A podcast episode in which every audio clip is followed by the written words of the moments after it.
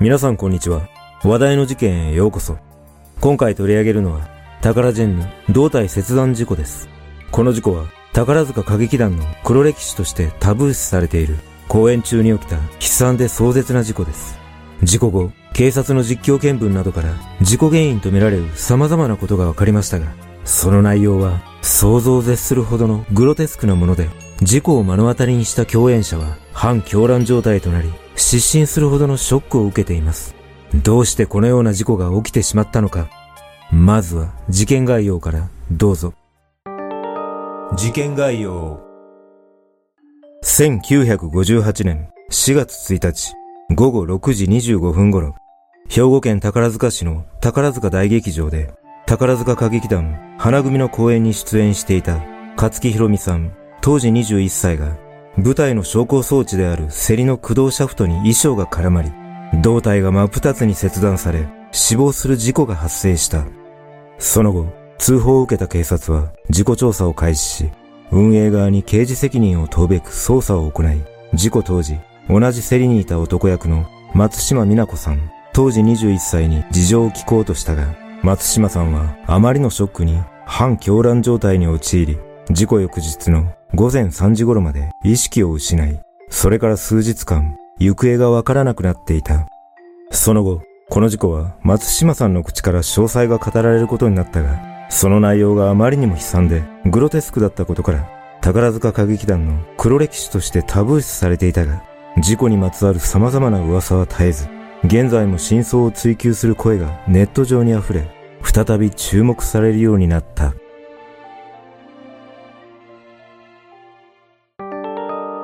衝撃の事故。事故当日、4月1日、花組の公演が3月26日から約1ヶ月の日程で始まっており、勝木さんはこの公演に出演予定ではなかったが、女役の日夏ゆりさんが風邪で体調を崩していたことから、3月31日の公演から急遽代役として指名され出演することになり、恋人の男役を演じていたのが、勝木さんの学生時代に同級生だった松島さんだった。そして、勝木さんは大役初日の3月31日の昼の部と夜の部、そして4月1日の昼の部までの公演を無事に終えていたが、夜の部の公演中に痛ましい事故に遭ってしまった。それは恋人同士の役だった勝木さんと松島さんが舞台上にある縦約1メートル、横約3メートルの競りの上に乗り、抱き合いながらステージから地下へと降下するシーンの途中だった。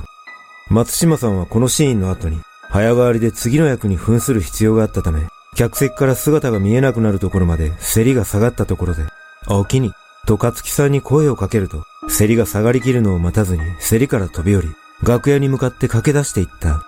すると、松島さんが3歩ほど走り出したところで、背後から勝木さんの、やめてという叫び声が聞こえたのと同時に、バリバリという音と何かが飛び散る音がしたため振り返ると、老人形のように無表情で目を見開いた勝木さんの顔と、衣装のドレスが競りの駆動シャフトに絡みついているのが目に留まった。実はこの時、競りの脇にある歯車の駆動装置のシャフトに、勝木さんの着ていたドレスの裾が巻き込まれてしまい、競りの枠にあった鉄製ベルトと、舞台を支える鉄製アングルの支柱との間に足も挟まれ引きずり込まれ、さらに、勝木さんが着ていたドレスには、スカートを広げるための薄いスチール製のベルトが仕込まれていたため、裾が巻き込まれたことで、このベルトが腹部を徐々に締め付け、その圧迫に耐えられなくなった腰の部分から、勝木さんの胴体は真っ二つに切断されていた。胴体が切断されていることに気づかなかった松島さんは、止めて止めてと叫びながら、次の出番の衣装に着替えるために楽屋に向かったが、この時松島さんの衣装の背中には、勝木さんの血しぶきがかかっていたという。そして、現場から悲鳴や叫び声が聞こえたため、競りの操作を担当していた公園係長がすぐに競りの電源を切り、勝木さんの様子を見に行ったところ、勝木さんの腰から下の胴体がなくなっていることを発見したことで、舞台裏が騒然とし、勝木さんの悲鳴を聞いた観客らは、事故が起こったことを察知し、公演はすぐに中止された。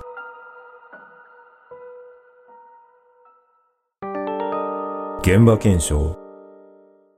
事故の知らせを聞いた松島さんは、泣きながら勝木さんの名前を大声で叫び、私が代わりに死ねばよかったと、反狂乱の状態となり、意識を失った。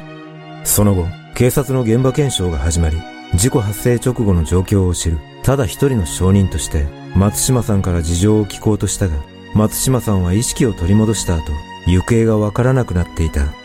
しかし、松島さんは事故から3日後に、宝塚歌劇団理事長らに付き添われ、警察署に出頭し、事故の状況について説明すると、3日間姿をくらましていたことについては、歌劇団関係者から、すまないが姿を隠してほしいと懇願されたと話しており、組織的な隠蔽を匂わせる発言をしていたという。そして、警察の実況見分などから事故原因とみられる様々なことが明らかになった。事故が起きた競りは相当古いもので、駆動シャフトにはカバーがなく、剥き出しの状態で、競り自体の面積も狭く、衣装が巻き込まれる不安を感じていた劇団員も少なくなかったということが分かった。また、勝木さんは急遽代役を務めたことで衣装合わせができず、大きな衣装を着ていたことや、ドレスのベルトはこれまで竹製のベルトが使用されていたが、本公演で初めてスチール製のベルトが使用されるなどの偶然の不幸が重なっていた。さらに、事故当日、運営会社でストライキが行われていたため、普段競りを操作していた専門員が不在で、急遽借り出された不慣れな人物が競りを操作していたことが明らかとなり、これでもかと言わんばかりの不運が重なった上での事故だった。しかし警察は、絶対に不可抗力の事故とは考えぬ、どこかに過失があったと思うと語り、業務上過失致死などの疑いで関係者を追及する姿勢を示した。その後、労働基準監督署も事故調査に乗り出し、最終的に勝木さんの死亡事故を労災認定した上で、剥き出しの駆動シャフトが事故の原因と結論付け、設備を改善するまでの間、旧式の競りを使用することを禁止した。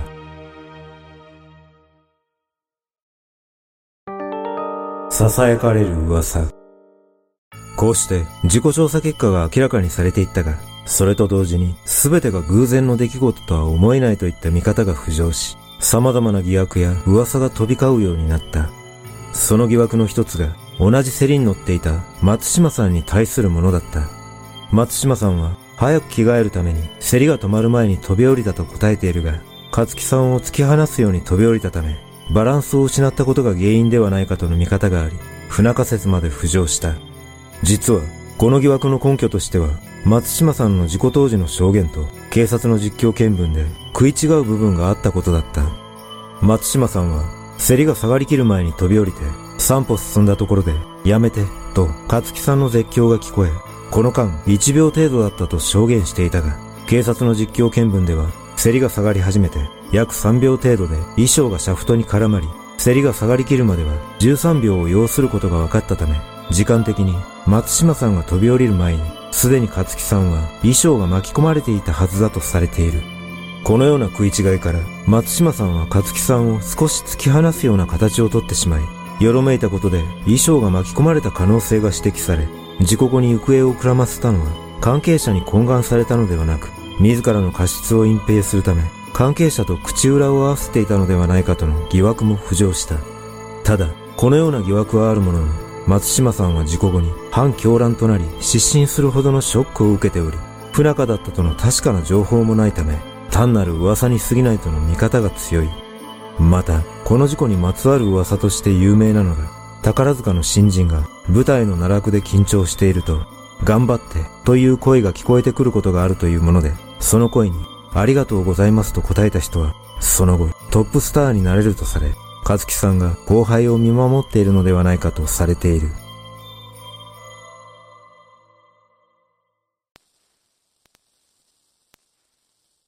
実は当時、宝塚公演での代役は珍しいことではなかったとされており、代役は正規の出演者よりも格下の劇団員が指名され、基本的に同じ組に属する若手団員が選ばれていたといいます。しかし、当時和樹さんはトップクラスの実力者で、正規の出演者の日夏さんより有名で人気があったとされており、なぜか代役指名の権限者は、和樹さんが指名されていたことを知らなかったとの話があり、誰が和樹さんを代役に指名したかは、その後も明らかにはなっていません。このことから、この事故は、和樹さんのことをよく思わない者が、意図的に事故に見せかけ、殺害したのではないかとの噂が広まり、同じ競りに乗っていた松島さんが怪しまれたという経緯があります。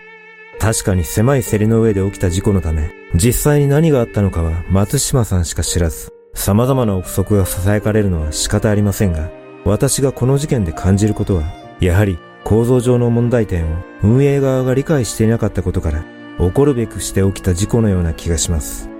ちなみに、勝木さんの東京の実家で行われた葬儀には、宝塚歌劇団の関係者が約380人参列し、その後、宝塚音楽学校の校庭に慰霊碑が建立されましたが、事故現場となった大劇場は1992年に取り壊され、建て替えが行われています。また、事故当日、舞台実習として参加していた岸香織さんは、事故から約40年後に出した著書の中でこの事件に触れ、